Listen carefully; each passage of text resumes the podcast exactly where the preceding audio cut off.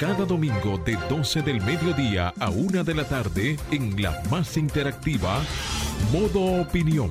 Una propuesta informativa donde podrás conocer los temas de actualidad política, empresarial, social y cultural, debatidos desde otra perspectiva. Modo Opinión, una propuesta informativa diferente. Domingo de 12 del mediodía a 1 de la tarde, por Sol, la más interactiva.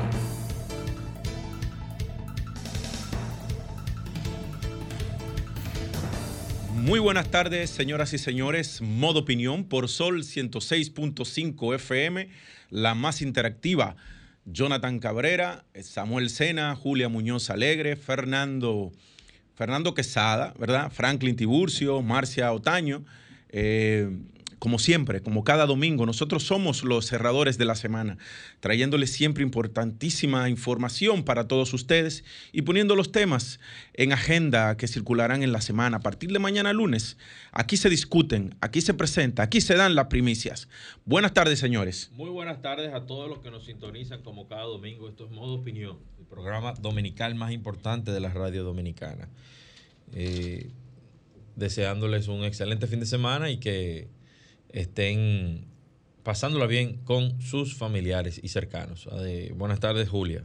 Muy buenas tardes, feliz domingo 5 de septiembre para todos los dominicanos y las dominicanas que nos sintonizan aquí en Santo Domingo, en el resto del país y también a las dominicanas y los dominicanos en el exterior por siempre apoyarnos y ser fieles a este contenido. Agradecerles a Dios también por permitirnos hoy reencontrarnos, cerrar la semana y estar con ustedes por Sol 106.5. Julia, darte la bienvenida, que estuviste ausente unos días. ¿Cómo te fue? Gracias a Dios nos fue muy bien. El país, ah, República Dominicana. Era, una trulla. Bueno, fue una delegación de, de ah, mujeres y oh. políticas de República Dominicana. Estuvimos participando. Y ya tú eres política. Ya entro en política, estoy en política, en el Women Economic Forum Caribbean, el Foro Económico de la Mujer, en el foro más importante de la región. Pero vi que estuviste reunida con altísimas personas, personas de altísimo nivel. De alto nivel, gracias a Dios fue una jornada muy provechosa y nuestro país quedó muy bien. Bueno, Julia, contento que esté con nosotros y qué bueno que fueron mujeres dominicanas representarnos allá a esa Y estuvieron no solamente a nivel presencial, sino también virtual la presencia y la participación de nuestra primera dama, la señora ah, doña Raquel Albaje. Doña Raquel Albaje. Y también estuvieron eh, participando a nivel virtual Gloria Reyes, eh, la alcaldesa de Santo Domingo, la señora Carolina, eh, diferentes figuras importantes de, nuestra política. ¿Y de la oposición no hubo nadie? Claro que sí, también de manera presencial fueron dos diputadas del PLD, la señora Gertrudis Ramírez y también Ana María Peña. Muy bien, entonces señores, vamos a pasar con las noticias. Arrancamos. Yo tengo una, noticia que tengo que, que pudiéramos comenzar y es que el Departamento de Cuarentena Vegetal del Ministerio de Agricultura está denunciando que tienen más de dos meses que no se les paga sus incentivos, horas extras y viáticos. Alegan que se recaudan más de 20 millones de pesos por mes y que ese dinero que, que lo producen los inspectores lo están desviando para gastos operacionales del ministerio, dejando a los inspectores sin recursos económicos para poder cumplir con sus obligaciones laborales en asistencia técnica a los exportadores e importadores. Esta situación está llevando al sistema de cuarentena al colapso, al incremento del peligro de introducción de plagas cuarentenarias y pérdidas de mercados internacionales por la violación a leyes. Bueno, eh, sí. Esas son las personas que se fajan hasta altas horas de la madrugada a ir a inspeccionar los diferentes campos en el país entero muy importante. Reciben muy poca, muy poco dinero por el trabajo que están haciendo y son los que permiten que las plagas se mantengan. Y entonces después tú tienes un viaje de furgones devuelto y no se sabe de qué lo motivo. Y ahí está. Y entonces pérdida para, los para los exportadores dominicanos. Eh, eso es raro, ¿verdad? Porque supuestamente este gobierno se ha caracterizado por una eficientización del gasto.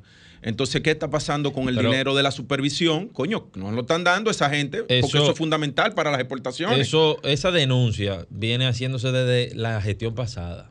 Estamos hablando de que cada exportación tú tienes que hacer un pago.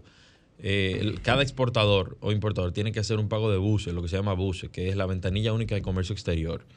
Y ese dinero parece que se utiliza para otros temas y no para aportar al mismo equipo técnico que está trabajando sobre Atención, esos no fines. solamente a agricultura, sino a todas las instituciones que tienen que ver con esta ventanilla. No, pero. No, no, es, es- es Ah, ah, agricultura hay- que es la que le paga. No, pero, pero ahí entra, ahí entra agricultura, entra pro dominicana, entra pro dominicana porque prácticamente la gestión de, de- de- de- para las exportaciones en la República Dominicana, identificar nuevos mercados, quien te hace la inteligencia de, de negocio es pro dominicana y eso y evidente- afecta, y afecta a lo que está haciendo evidentemente que No, afecta, afecta a todo el afecta.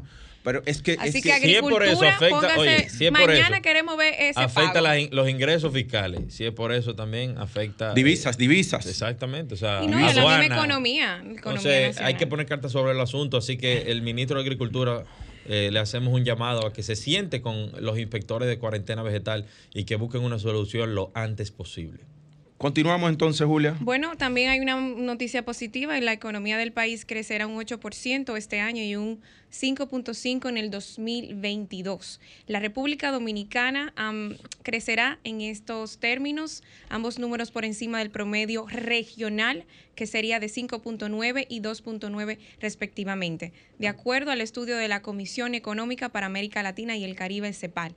En el informe advierte que la crisis del COVID-19 ha agudizado los problemas estructurales de la región, proyectando una desaceleración para el próximo año y afirma que para sostener un crecimiento sostenible, dinámico e inclusivo, se requiere aumentar la inversión y el empleo. También ha planteado canalizar inversión hacia sectores que promueven un nuevo estilo de desarrollo y que pueden potenciar competitividad, empleo y bajar la huella ambiental.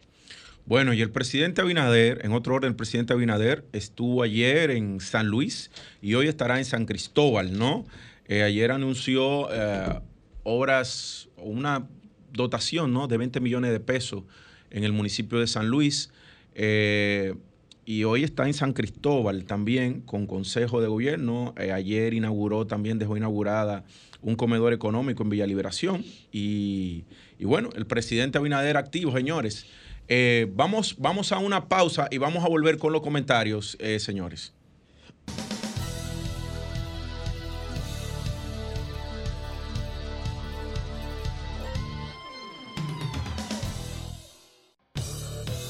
Ahora nos ponemos en modo opinión. 12, 14 de la tarde continuamos en modo opinión por Sol 106.5 FM. Miren, señores, eh, a propósito de las altas temperaturas, yo le tengo una noticia que no es buena. Se irá el polvo de Sahara en el territorio nacional, de manera que hidrátense, hidrátense. eh, eh, hay muchas enfermedades pulmonares que están eh, originando por este polvo, de manera que mantengan sus mascarillas, aparte del COVID, mantengan su mascarilla por el polvo del Sahara. Eh, entonces vamos ahora, señores, con los comentarios de nuestros compañeros y damos el paso a Samuel Sena. Buenas tardes. Señores, yo creo que luego de, de, si analizamos, luego del costo de la vida, el alto costo de la vida, lo que más le preocupa a la ciudadanía, y eso ha quedado evidenciado en una serie de encuestas desde hace mucho tiempo, es la inseguridad ciudadana.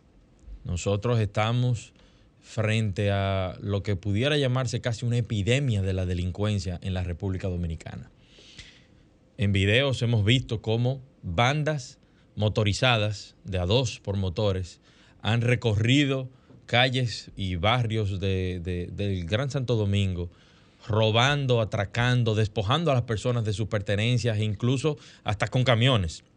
Recientemente vi un video de unos motorizados que iban como en, eh, en antesala a un camión y iban montando motores de personas como si ellos fueran policías incautando vehículos y, y motores y montándolo en el camión. Y nos enteramos de que esto fue un atraco. En, en un supermercado de aquí, la semana pasada, un supermercado en el Distrito Nacional, se robaron, señores, tres vehículos. ¿Cómo fue? En un supermercado de aquí del Distrito Nacional se robaron tres vehículos la semana pasada. Entonces, nosotros nos, nos despertamos en la semana con las declaraciones del ministro de Interior que dice que no tienen recursos para enfrentar la, la delincuencia. Y yo me pregunto, ¿qué se está haciendo con los 14 mil millones de dólares que se tomaron prestados? ¿Qué, ¿Qué estamos haciendo? ¿Qué está haciendo el gobierno? ¿Qué está haciendo el Ministerio de Interior y la Policía Nacional con el presupuesto que se tiene? El patrullaje no es, eh, no es la solución eh, única para contrarrestar los temas de violencia, de atracos, de inseguridad que nosotros tenemos en, la actualidad. Hay que utilizar la inteligencia, señor director eh, general de la policía. Hay que utilizar la inteligencia. Y cuando hablo de inteligencia no me refiero a esa facultad que nos permite eh, aprender, entender, razonar y sacar una conclusión de, de un hecho en sí, sino la inteligencia militar, la inteligencia policial. Aquí en la República Dominicana, la policía tiene un departamento de inteligencia, el Ministerio de, Defensa tiene un departamento de inteligencia que es el J2, la Armada tiene el M2, así lo tiene la Fuerza Aérea y el Ejército también, pero también está el DNI. Entonces, es identificar, procesar información que sirva para prevenir este tipo de, de, acciones. Aquí se sabe en cada barrio, en cada residencial, en cada parte del país, quiénes están delinquiendo. En, todas las, en todos los barrios, los vecinos saben quién es el que vive enfrente de su puerta que se dedica a atracar. Lo saben y muchos de esos temen. Entonces, lo que, lo que tiene que hacer la policía es dedicarse a trabajar, pero utilizar procesos de inteligencia para ir determinando dónde son los casos que más se, presentan, eh, por qué estas personas pueden andar por la libre sin que eh, nadie haga nada, las cámaras están viendo cuáles son, ellos no se están tapando, ellos no se están, no se están cuidando, sino que actúan de frente, no, están siendo, no, no andan escondidos. Por lo tanto, señores, nosotros esperamos acciones. La sociedad ya tiene miedo, la gente tiene miedo de salir al frente de su casa, la gente tiene miedo de esparcirse en los parques, la gente tiene miedo de andar. ¿Por qué? Porque los delincuentes han tomado las calles y el ministro de Interior se despacha diciendo que lamentablemente no tienen condiciones económicas para enfrentar este flagelo. Primero, como político es un error hablar de esa manera. Y a nivel de política pública deja ver que no hay eh, un plan estratégico con relación a eso. Es cuanto. Adelante, Franklin.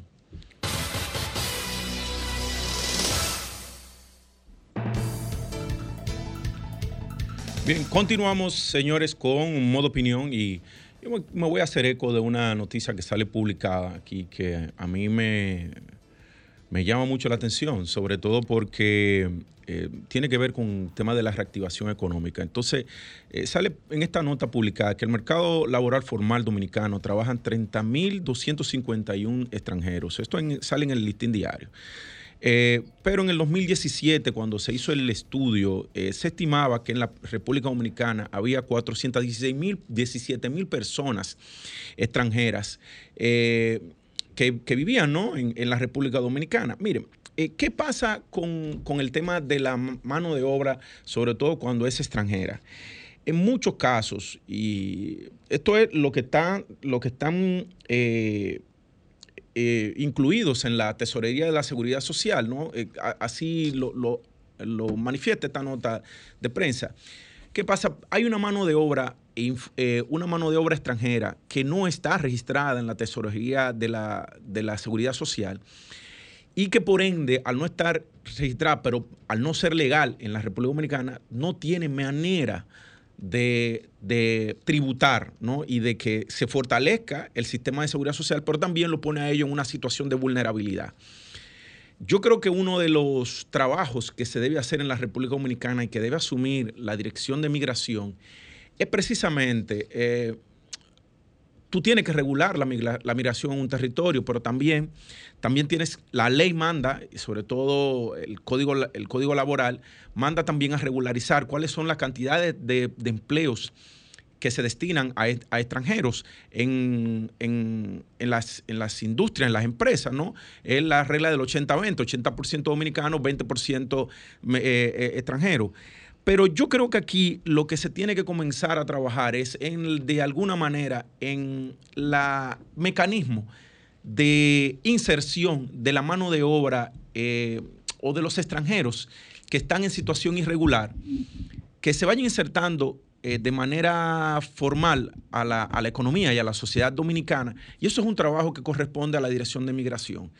Pero también el tema de que nosotros sí debemos regular, porque en el caso de algunos sectores, como el caso de la construcción o el caso de la agricultura, eh, los dominicanos no están trabajando en, esa, en esas áreas. Eh, y prácticamente han comenzado, bueno, han descuidado. Y tú lo que tienes es una mayor cantidad de extranjeros trabajando en... Dame un momento, Julia, por favor. Un momento, porque voy a perder el hilo. un momento. Eh, espérate. Eh, la cantidad de, extranjeros que, tienen la eh, informal, la economía dominicana. Entonces, yo digo esto porque precisamente en este momento lo que se necesita es más empleos para los dominicanos, porque así lo demanda ¿no? la, la sociedad, y mayor regulación en cuanto a la migración y a, los extranjeros que están ocupando espacio de trabajo en la República Dominicana.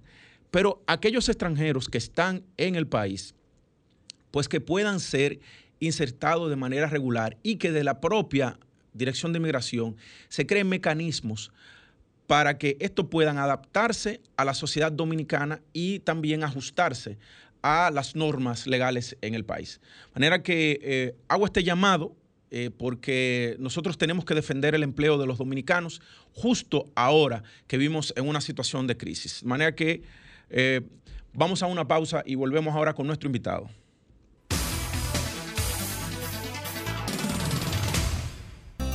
Ahora continuamos con Modo Opinión, donde nace la información.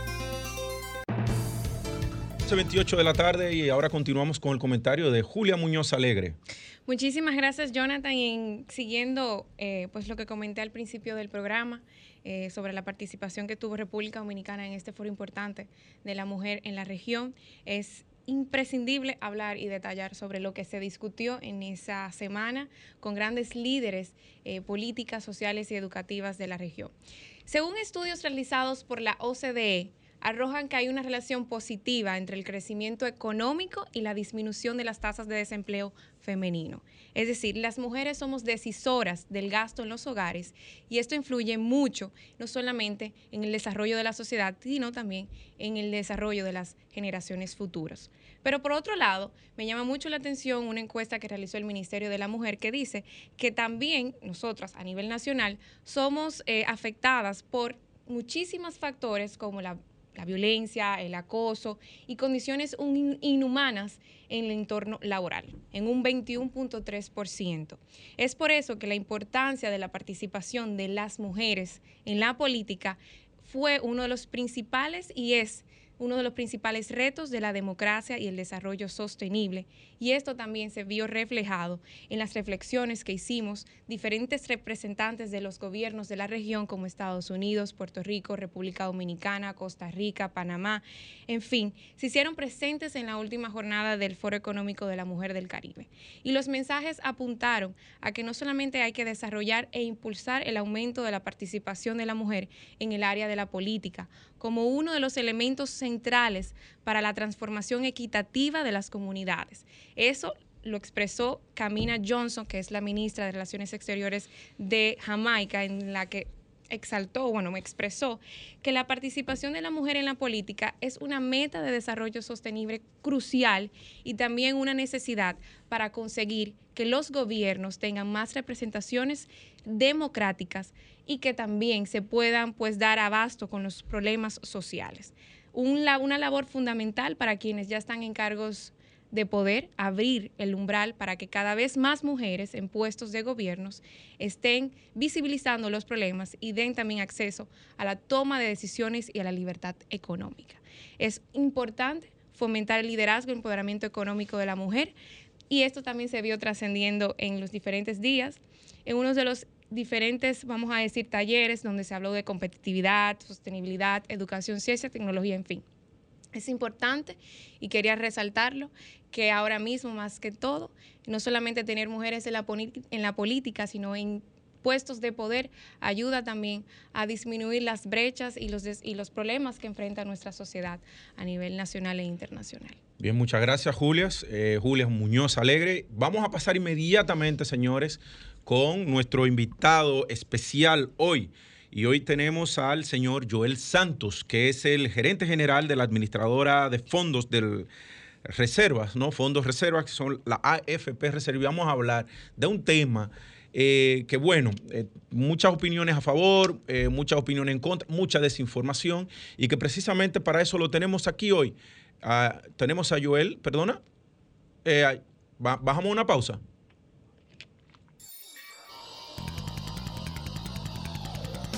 Modo Opinión presenta la entrevista.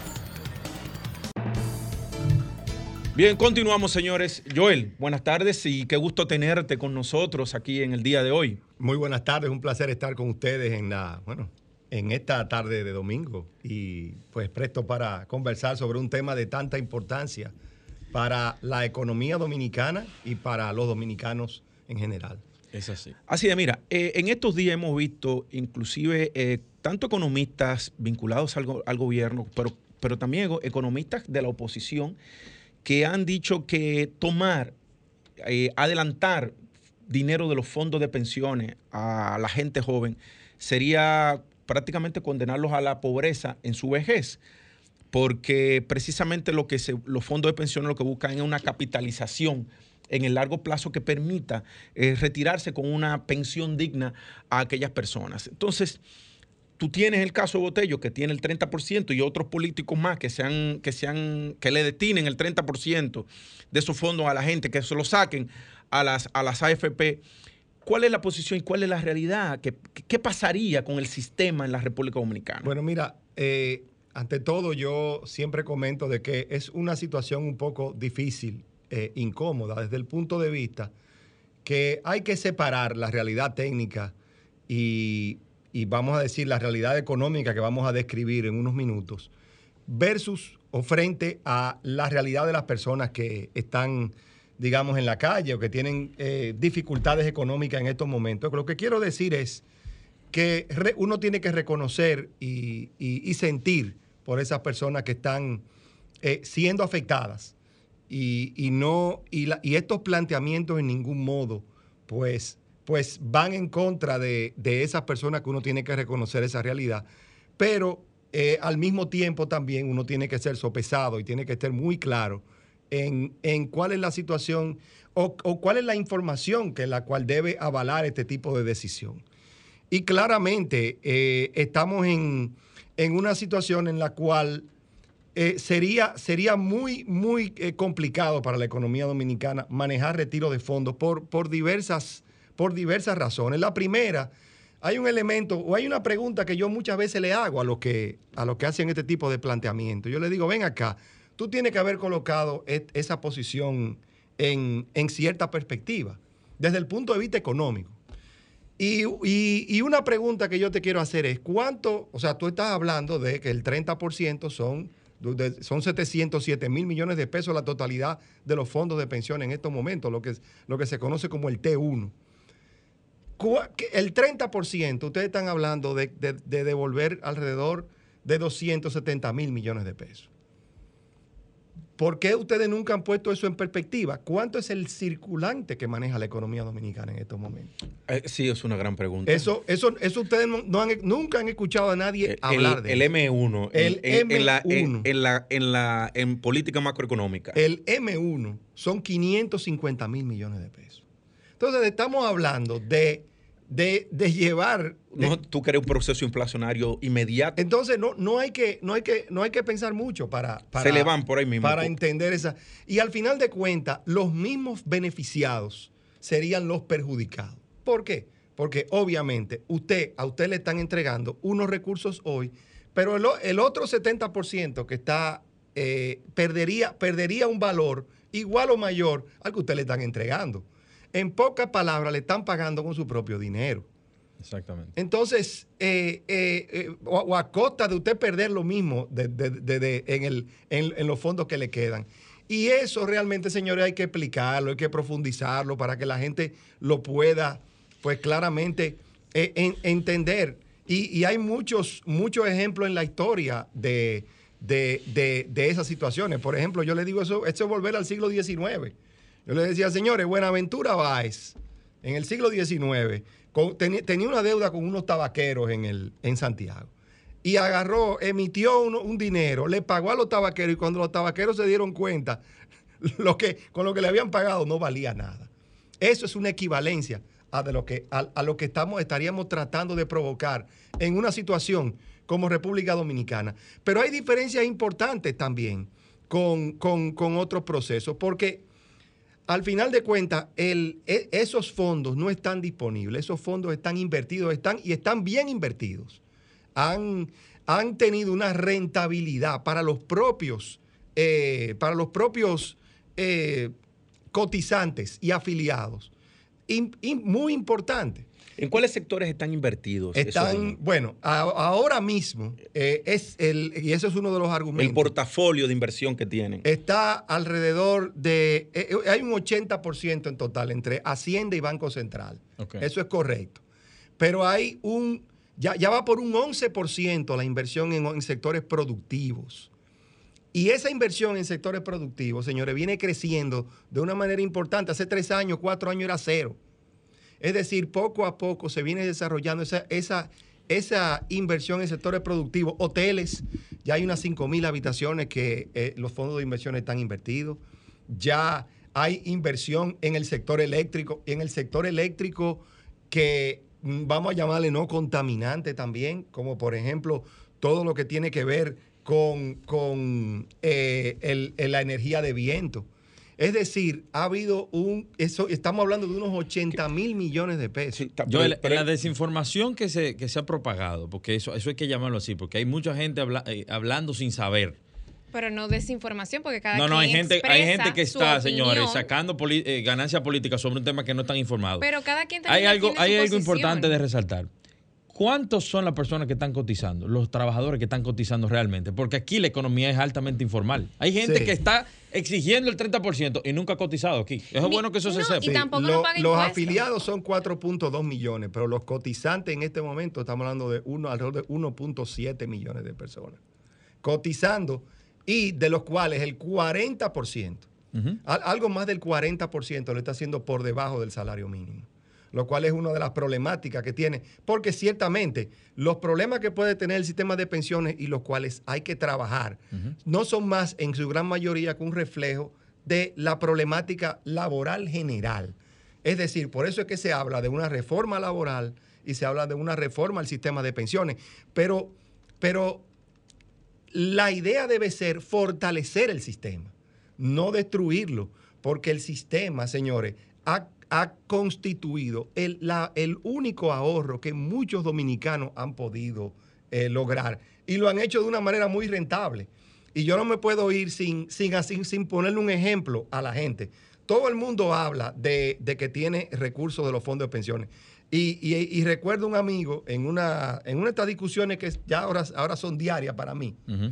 Él tenía 3 millones y medio de pesos, o tiene 3 millones y medio de pesos en su fondo de pensiones. Wow. Y me, y me, y me decía, y yo le preguntaba, porque me gusta de nuevo preguntar. Decía, ok, de esos 3 millones y medio de pesos, ¿cuánto tú has puesto? Y la persona ya sabiendo de que yo le había hecho una pregunta capciosa, pues probablemente bajó el número. Pero me dijo, yo he puesto como 2 millones y medio de pesos de eso. Y yo le dije, mira, ¿tú quieres saber cuánto tú has puesto de eso? De esos 3 millones y medio de pesos, tú has puesto algo más que 400 mil pesos. El 30%, porque era. vamos a una pausa, Joel, para que continuemos con esto, porque me interesa el tema del salario mínimo que tú decías, que la mayoría de los cotizantes son gente que anda por el salario mínimo. Vamos a una pausa y volvemos. No, que...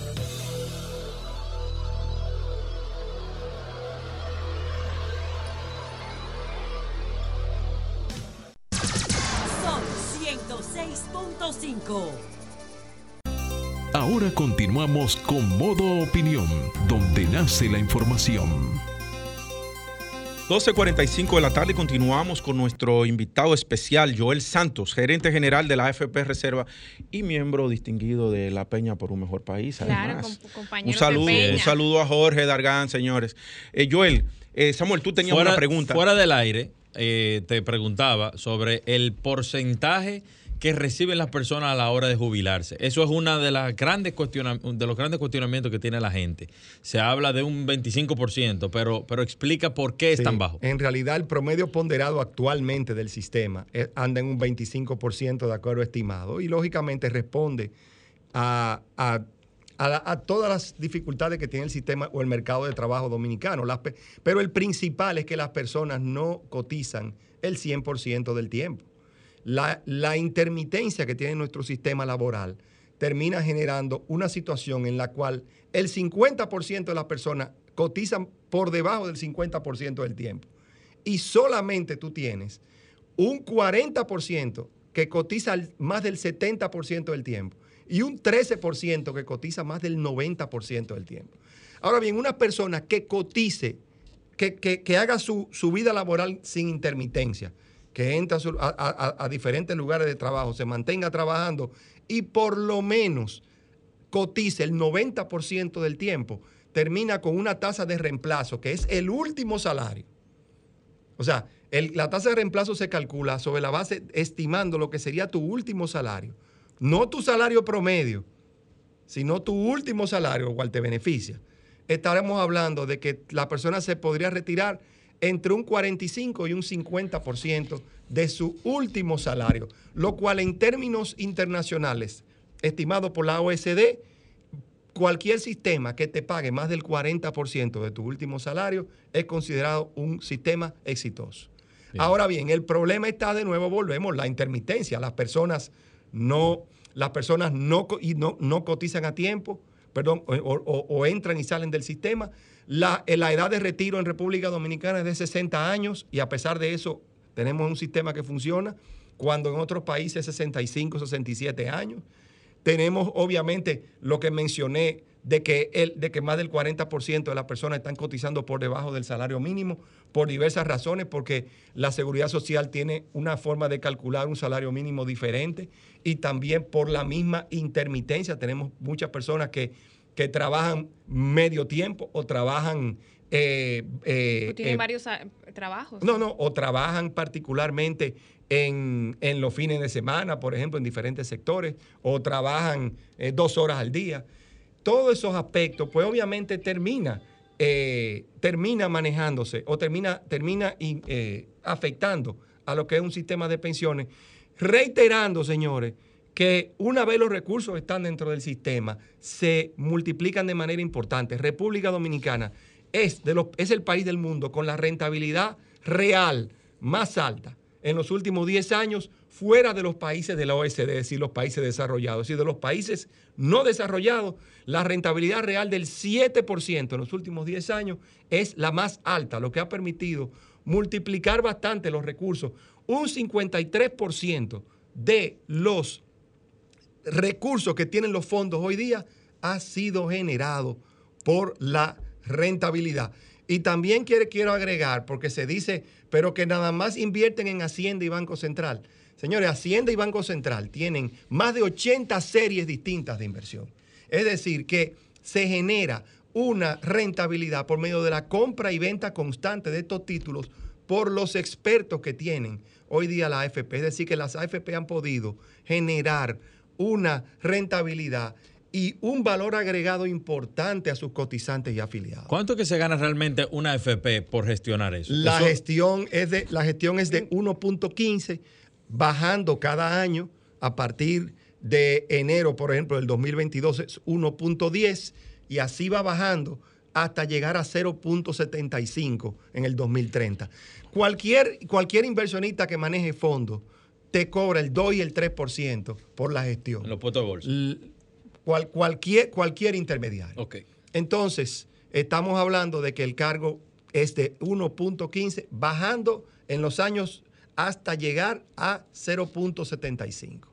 Eso, esa, esa, es la comisión que se cobra. Yo tengo dos preguntas en una. Y le voy a decir una cosa. El año pasado, porque todo el mundo sí, se ha dado a conocer la ganancia de las AFP, que las AFP ganaron 4 mil millones de pesos. Hay que aclarar dos cosas sobre eso. Sí se ganaron 4 mil millones el año pasado, de los cuales 3 mil millones es por manejar los fondos. Mil millones lo ganaron porque las AFP también invierten bajo su propia cuenta, sus propios recursos lo invierten en, el, en, en portafolios parecidos al sistema y generan también una ganancia. Es decir, aquel, aquella historia del, del aquel, aquella, aquella historia de la, del, que vendía eh, cosas para, para los calvos, que decía yo no solo soy eh, yo no solo soy el dueño de la empresa, sino que también soy cliente. Bueno, pues lo mismo hacen la AFP, lo que implica que creen en lo que están haciendo desde el punto de vista de administración de fondos. Lo segundo es que durante ese 2020, si bien ganaron 4 mil millones, le generaron a los, a los cotizantes y a los afiliados 58 mil millones de pesos durante ese año. Es decir, 13 veces lo que se ganaron. Y esas cosas, señores, hay que preguntarle a las otras administraciones de los famosos fondos de los, famosos fondos de reparto y demás, que hagan un que, hagan un disclosure, que hagan una, una explicación de todos estos datos de esos fondos. ¿Cuántos generaron y cuántos y, y, cuánto se, se manejó en, esos, en esos fondos para poder comparar?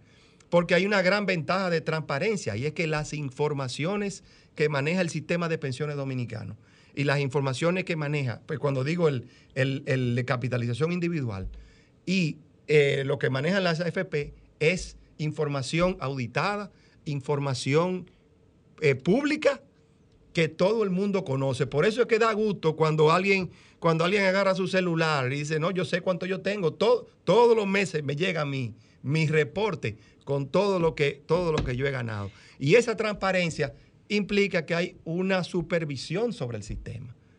Y por eso también es importante y eso hay que resaltarlo. Julia. Ya para mm, eh, poder cerrar un poco el tema, ¿por qué se ha politizado? ¿Por qué ahora se quieren, después de, lo que sufrimos en el 2020, el tema del 30%? ¿O qué se le podría hacer? O sea, ¿cuáles son los desafíos? Porque la ley tiene muchísimas oportunidades ahora.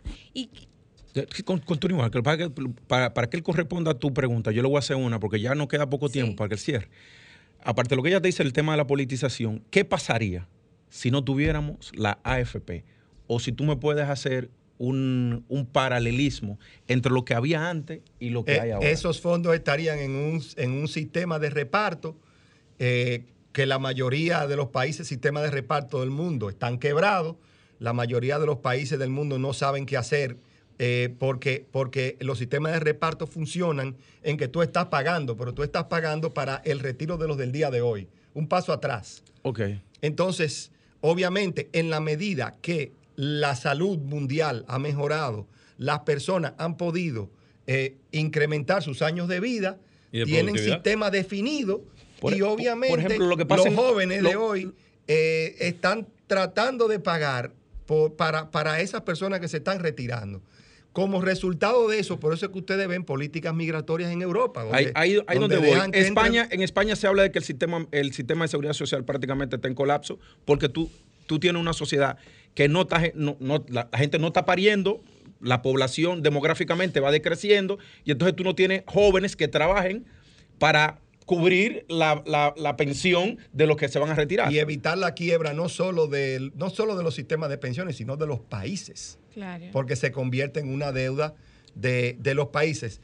¿Y por qué se politiza el tema? Bueno, señores, es una, es una demanda real que tiene la población, coyuntural, una necesidad. Eso, eso yo lo dije al principio, que hay que reconocerlo. Y lamentablemente eh, los políticos eh, eh, se aprovechan de esta situación, se crea una desinformación y obviamente es una oportunidad para esos, esos partidos minoritarios tratar de ganar terreno a costa de un tema, señores, tan sensible para la economía dominicana que no debería nunca ser eh, politizado.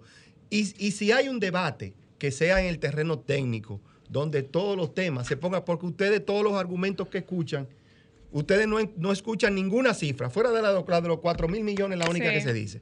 Pero ustedes no escuchan ninguna cifra, ustedes no escuchan ningún razonamiento lógico, usted no, usted no explica, no se le explica a los cotizantes y afiliados qué le podría pasar, sino que simplemente todo se debate en el, en el, en el rango del, del, desmérito, en el rango de decirle ladrón a alguien, en, el, en ese tipo de, terminología que lo que busca es generar odio, que lo que busca es generar, pues obviamente, un, un, un choque social eh, cuando de nuevo lo que estamos hablando y estamos jugando es con el retiro de las personas. El futuro. Sí, Yo- sí, hay que, sí hay que atender los problemas de coyunturales de la gente, pero, pero hay que buscar los escenarios adecuados. Sí el sistema puede, tiene, puede mejorar. Y yo voy a mencionar uno aquí rápidamente. Señores, deberíamos estar discutiendo. Bre- brevemente, cómo le vamos- brevemente. ¿Cómo le vamos a dar salud a los pensionados? Claro. Sí, es verdad. Eso es un tema que hay que, que- que hay que debatir. Deberíamos eh, pensar en cómo generar más ahorro voluntario. Sí. Para mencionar solamente dos, obviamente hay, hay Claro. más Y vamos a Bueno, yo- ese tema. Joel, eh, la próxima invitación es para que tú nos digas entonces cómo va la FP Reservas, que Claro. se quedó ese tema en el tintero, pero te damos las gracias en el día de hoy por haber venido a compartir con nosotros y nuestra audiencia nacional e internacional en modo opinión. De manera que muchísimas gracias Muchas por tu tiempo. Señores, hasta el próximo domingo, modo opinión por Sol 106.5 FM. No olviden seguirnos en las redes sociales y, en, el, canal, de, YouTube. Y ahora Sol 106.5, la más interactiva. Una emisora RCC Miria.